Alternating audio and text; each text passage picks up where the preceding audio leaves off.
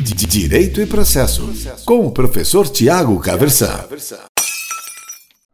Hoje eu quero conversar com você bastante brevemente sobre por que e como processo de conhecimento e processo de execução são organizados como caminhos procedimentais distintos, tá certo? Isso parte do objetivo que é perseguido em cada um desses caminhos procedimentais. Então, olha, para você anotar aí, para começar a entender de maneira mais clara, se é que você não conseguiu entender até hoje isso. O processo de conhecimento é um caminho procedimental organizado, tendo em vista a construção de certeza jurídica sobre situação juridicamente relevante. Objetivo, então, do caminho procedimental lá no processo de conhecimento construção de certeza jurídica sobre situação juridicamente relevante. E no processo de execução, professor, o objetivo é efetivação de direito sobre o qual existe uma certa presunção de legitimidade decorrente de, que decorre aí da existência de um documento distinguido pelo próprio ordenamento jurídico como título executivo. Vamos tentar entender isso com um pouco mais de calma, tá certo? Vejam, se o que a parte tem é um caminho de processo de conhecimento, como que começa lá o processo de conhecimento? Petição inicial, a gente tem daí um despacho inicial, citação do réu para, em geral, artigo 334, comparecer a uma audiência de conciliação, aí a preferência do sistema, objeto até de algumas críticas, mas pelo pelas formas autocompositivas de solução aí das controvérsias e caso não haja um acordo total, aí a gente tem a, a defesa do réu pelo oferecimento de contestação, depois aí e, e eventualmente de reconvenção, mas no modelo mais básico, então, petição inicial, citação, audiência de conciliação, contestação, impugnação à contestação, a fase saneadora depois uma fase de produção de provas, depois uma fase de aí decisória, uma fase de sentença, né? Uma possibilidade de uma fase recursal aí até transitar em julgado eventualmente e aí no modelo mais básico, na, naquilo que acontece de mais normalzão assim, para daí a gente poder prosseguir por um caminho de cumprimento de sentença que tem uma característica de tutela jurisdicional executiva também. Tá certo? Por que, que a gente tem esse encadeamento lá no procedimento do código do, do processo de conhecimento? É porque o objetivo é a construção de certeza jurídica sobre situação juridicamente relevante.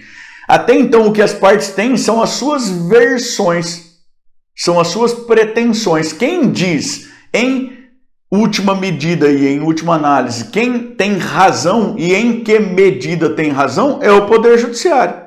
É o juiz quem outorga a certeza jurídica. Então veja, o autor entende que tem um crédito, ele afirma que tem um crédito, mas juridicamente falando, ele pensa que tem esse crédito. Quem vai dizer que ele tem ou não? Em que medida? Que índices de correção e juros são aplicáveis e tudo mais? É o Poder Judiciário. O réu vem por outro lado, e diz que nunca nem teve a dívida, que se já teve que, que ela foi modificada, ou que então já foi paga ou perdoada e tudo mais. Vejam, isso são coisas em que o réu muito possivelmente acredita, mas quem vai dizer o que vale aí é o Poder Judiciário.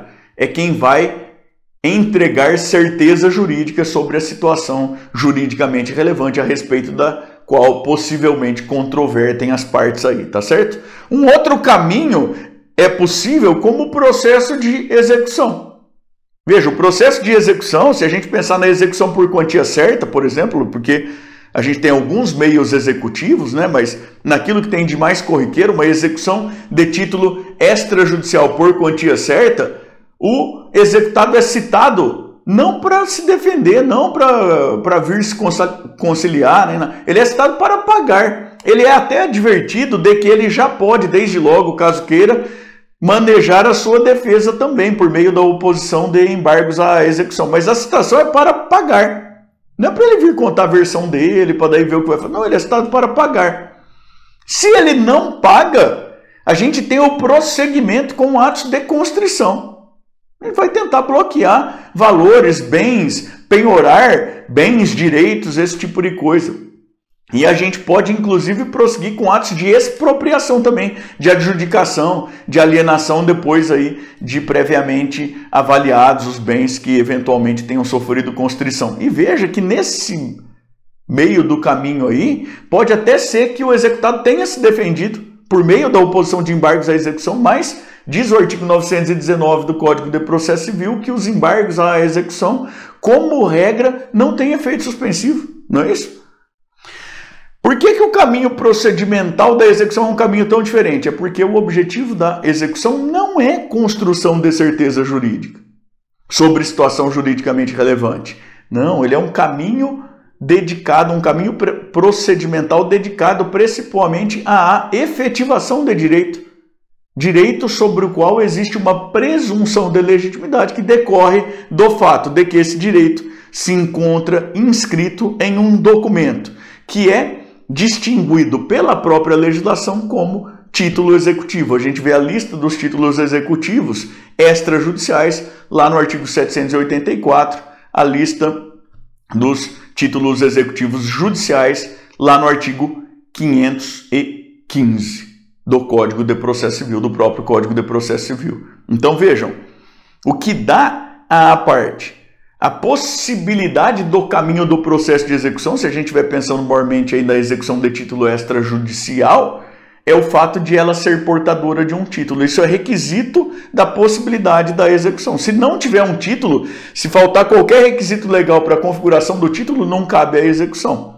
Se a pessoa tiver um título, diz a legislação vigente que ela pode até preferir ir para o caminho do processo de conhecimento caso ela queira. É reconhecido o interesse processual dela para tanto.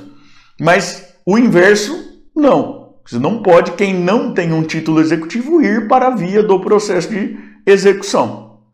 Porque o processo de execução tem essa característica de ir perseguir aí a efetivação de direito, e isso é feito com base em que, sobre esse direito, existe uma presunção de legitimidade essa presunção de legitimidade é decorrente da existência do documento, que é distinguido pela própria legislação como sendo um título executivo, tá certo?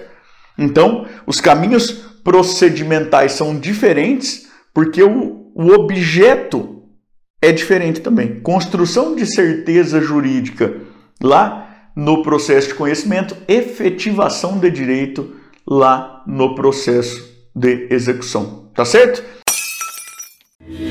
Direito e processo, com o professor Tiago Caversan.